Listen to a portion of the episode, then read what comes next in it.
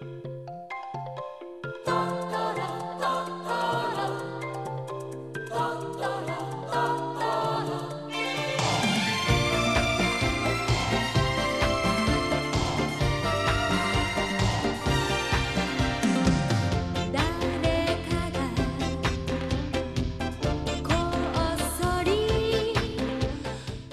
北京时间十二点零六分，这里是正在直播的文艺大家谈，来自中央人民广播电台文艺之声。各位好，我是小东。各位好，我是小昭。听到这个音乐啊，很多人非常的熟悉。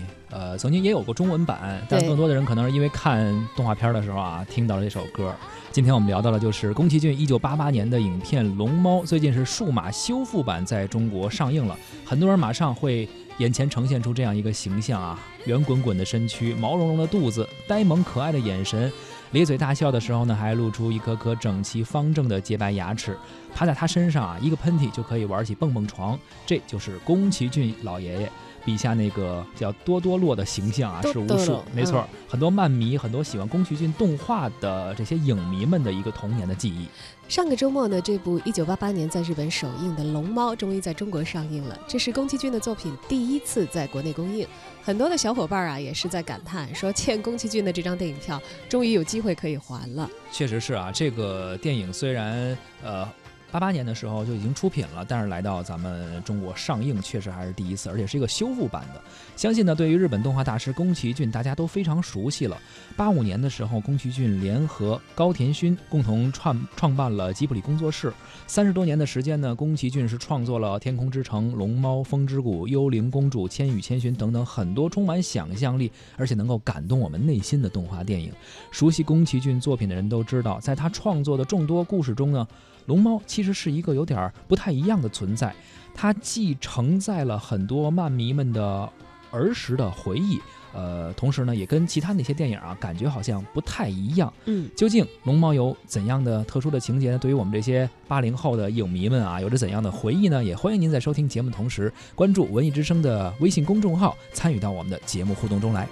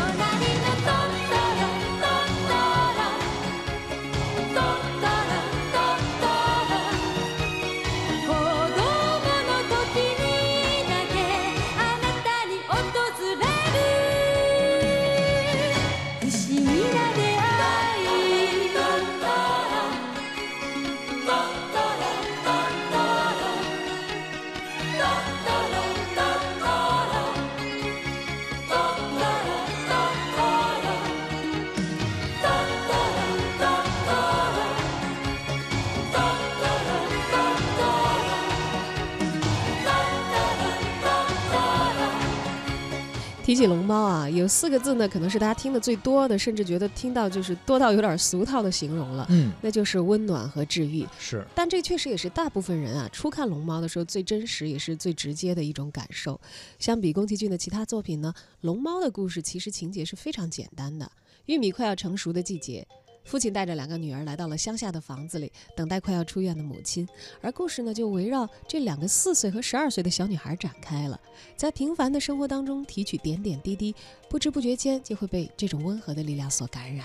我们看到有一位影迷，也是宫崎骏的粉丝，他这样评价《龙猫》，说：“作为一个八八年出生的人，直到现在啊，我才能够看到这部经典的动漫，我感觉非常的庆幸。为什么呢？说因为我是作为一个母亲的身份才看了这部动画片。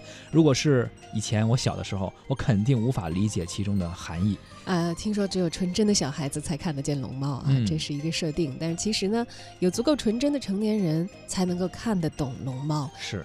宫崎骏的电影呢，永远是热衷于讨论人类与自然，而在龙猫的世界里。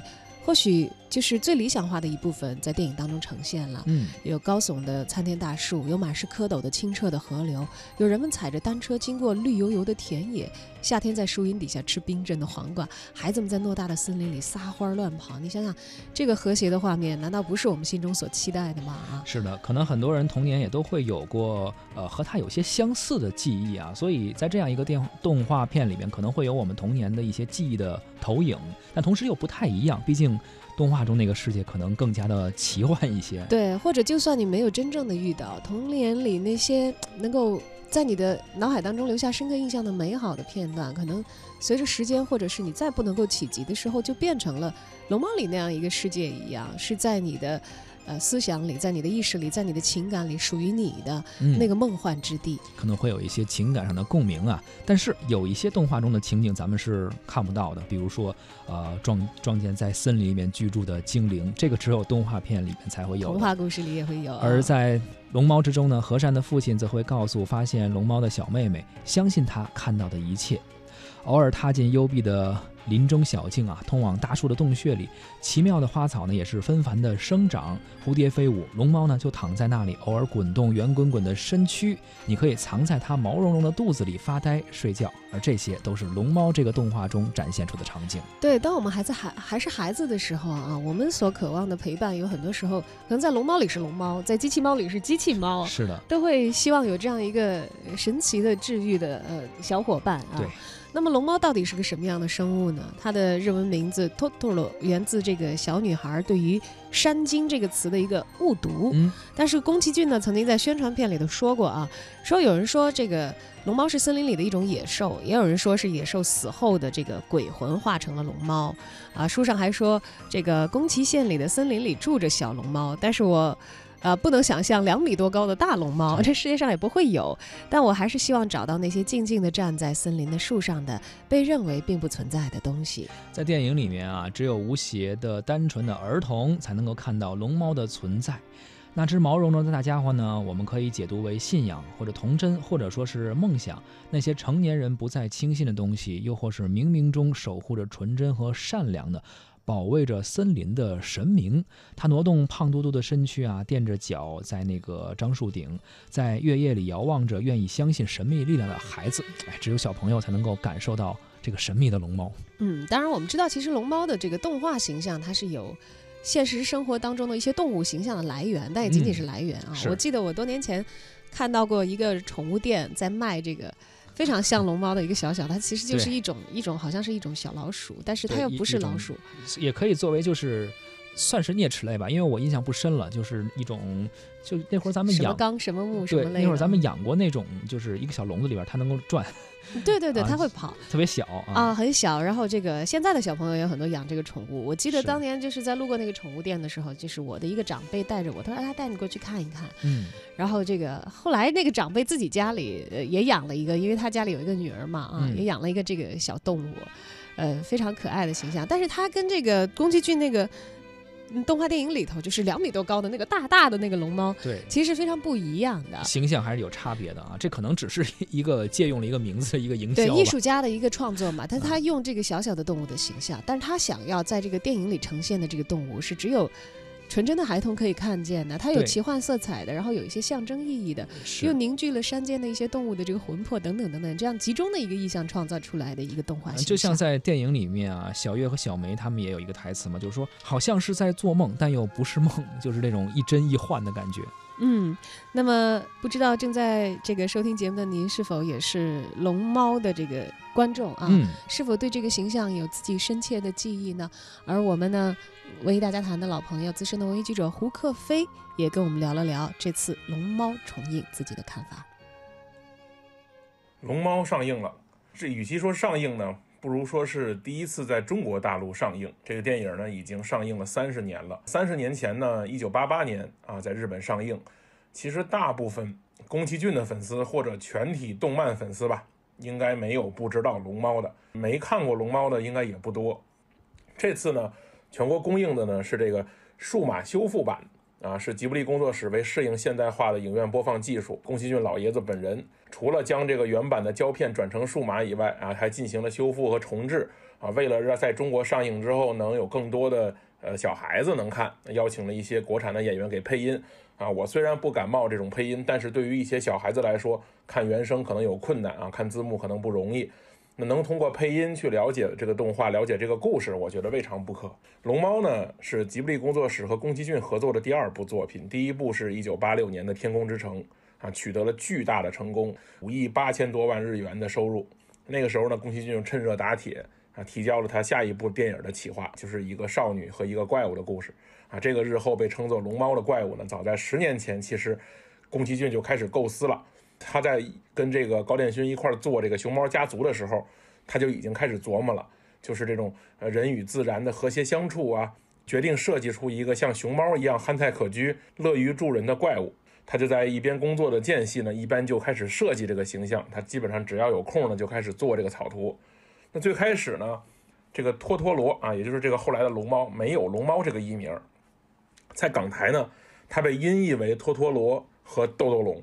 啊，我很久之前不知道龙猫，但是我知道豆豆龙，为什么呢？因为我买过一张这个，呃，台湾歌手范晓萱的唱片啊，其中就有一首歌叫《豆豆龙》啊。那个时候我还不知道豆豆龙就是龙猫，大了以后看了这个动画片才知道哦，豆豆龙就是这个里面的歌。后来呢，因为这个外形啊神似熊猫，人们就给它把这个豆豆龙的龙啊和熊猫的猫组合，创造出来龙猫这个词儿。后来这个在宠物市场啊。有一种啮齿类的动物啊，家养宠物啊，也也因为这个龙猫借了这个名儿啊而大卖啊，这是后话了。那关于龙猫的剧情我就不多说了，想必大家啊喜欢的应该都知道。那不知道的可以借这波上映去看看。那我认为呢，宫崎骏想要借龙猫传递的是这种我们认为消失的美好啊，其实还在啊，美好的地方依然存在，或者说我们依然可以创造出这样的地方，只要我们心存希望，只要我们相信。美好的地方存在，就还有继续下去的可能性啊！其实这些是我觉得是贯穿宫崎骏创作始终的一条线索。他作品中的主人公一般来说在十几岁啊，十二三岁，我觉得可能是对自己丢失的童年的一种弥补。同时呢，通过为孩子们制作电影呢，将自己不曾拥有过、充满梦想、希望和信仰的童年重来，他自己也很满足。这个我们去回顾宫崎骏的作品，你会发现他的很多作品的内核都是充满一致性的，就是童真和人文关怀。那早期的这种《风之谷》啊，《天空之城》啊，表达的是文明的衰落，包括人类亵渎神明啊和大自然呐这种行为。后来呢，《幽灵公主》啊，《千与千寻》呢，表达的是在文明经过不断发展，我们去遗失丢掉了很多美好的东西，它是表达这个寓意。所以他的很多作品，其实你看到它面上充满童真。但是它的深层内核是强烈的传达了他的这个人文关切啊，这我觉得这个是我们世界各地的粉丝追捧他的原因之一。其实我们这代人呢，真的是眼瞅着宫崎骏是从花白头发啊到这一头白头发，大家很担心说哪天他就封笔不画了。日本漫画家吧，因为各种原因，我们见过很多优秀的作品烂尾啊，或者很多优秀的作品、优秀的画家突然封笔不画了啊。其实宫崎骏早就不想画了。当年八六年《天空之城》拍完啊，他才四十五岁就想退休了啊，结果没退成。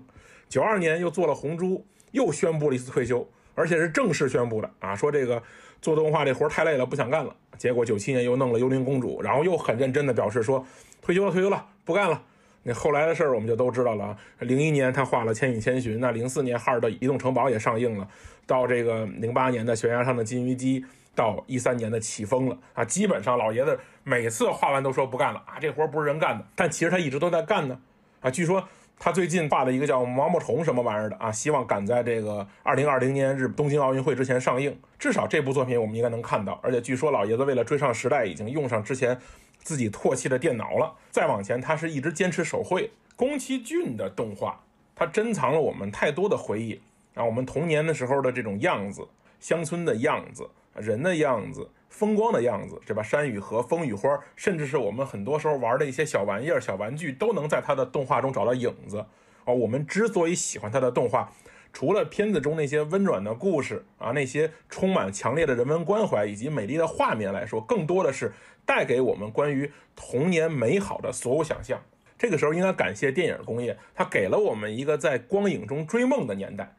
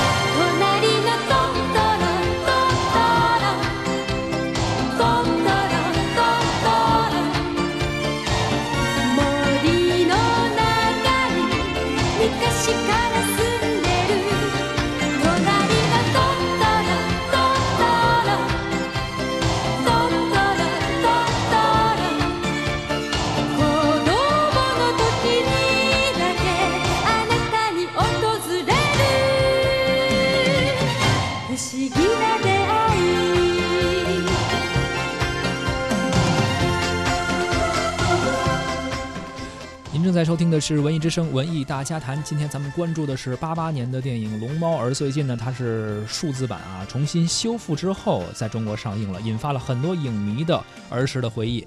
呃，像我们一样的八零后，甚至有一些九零后的网友，可能也有一些七零末的网友啊，呃，都对这部电影有着非常深刻的印象，对于宫崎骏的动画有着很深的情怀。我们来看一看啊，看过这部电影的影迷网友是怎么说的。呃，这位朋友说老师在一次次的重温里，我越来越感受到“童心”这平凡的两个字带给我的力量。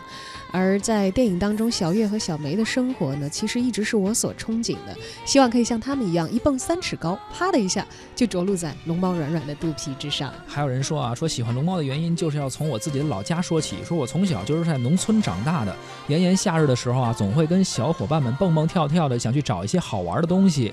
当大人们在田间劳作的时候呢，我们呢就在田埂旁边去玩一些小虫子，然后摘一些大人说可以吃的野果子，等等等等啊，然后还有可能。会去邻居家呀，其实也都认识啊，去邻居家菜地里偷点黄瓜吃啊，等等，这不就像是龙猫的动画片里面的一些场景吗？第一幕的时候好像也有这样的一个场景，所以他们感觉，哎，这不就是自己童年的回忆吗？于是不知不觉中就爱上了这部电影。哎，我现在回想起来，我对于龙猫这个电影的这个印象哈，甚至龙猫可以变形变成一个大的公共汽车，嗯，好像这个小姑娘们就可以坐到它变的这个公共汽车里，然后他们可以到的地方就可以更远，那可以去更加。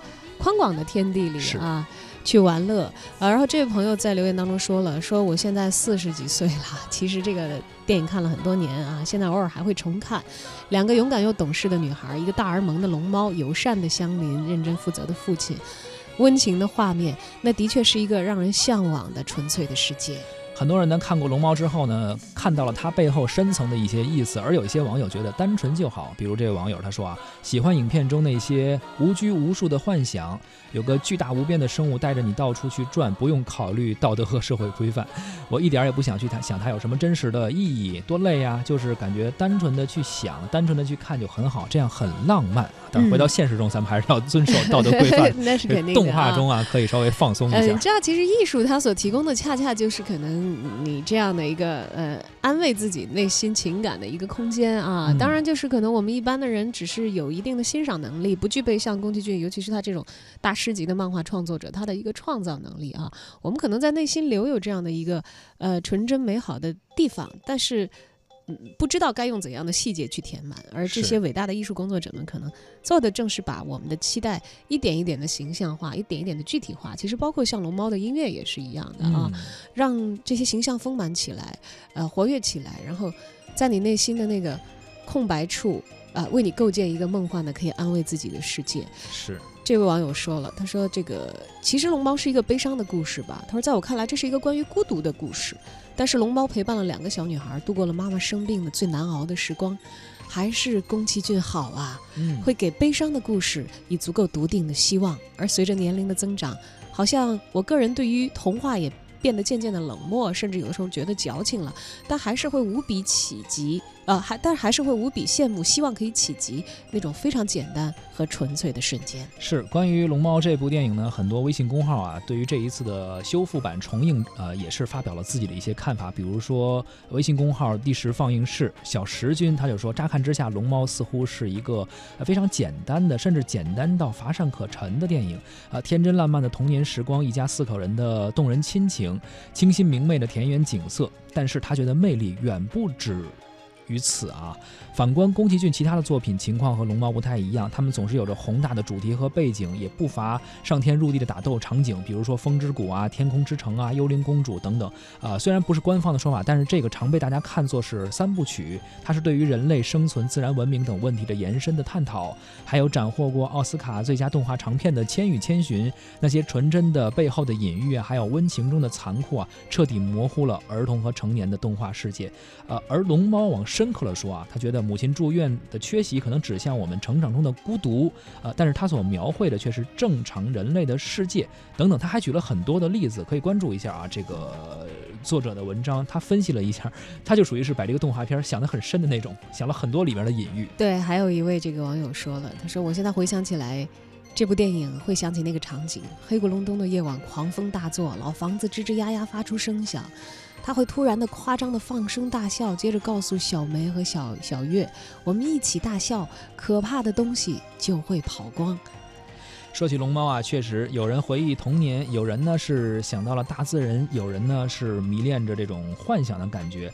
这其实也都与自由有关，与纯粹有关。就像刚刚我们的这个胡克飞啊，他在评论中所说的，说龙猫带给我们的是对美好事物的一个希望。龙猫呢不属于城市，它居住在森林中，游荡在乡野间，它是非常原始的、非常纯真的一个象征，代表的是不同于成功学的另外一种生活的精神。三十年后呢，龙猫仍然是温柔力量的代名词，是成年人心底中所保留着的一份温柔。这可能也是我们长大成人之后，像我们小时候可能看过龙猫，呃，现在可能已经过了。二十年甚至更长的时间但是我们心中总是觉得那一份童真也好那一份纯粹也好是非常珍贵非常宝贵的。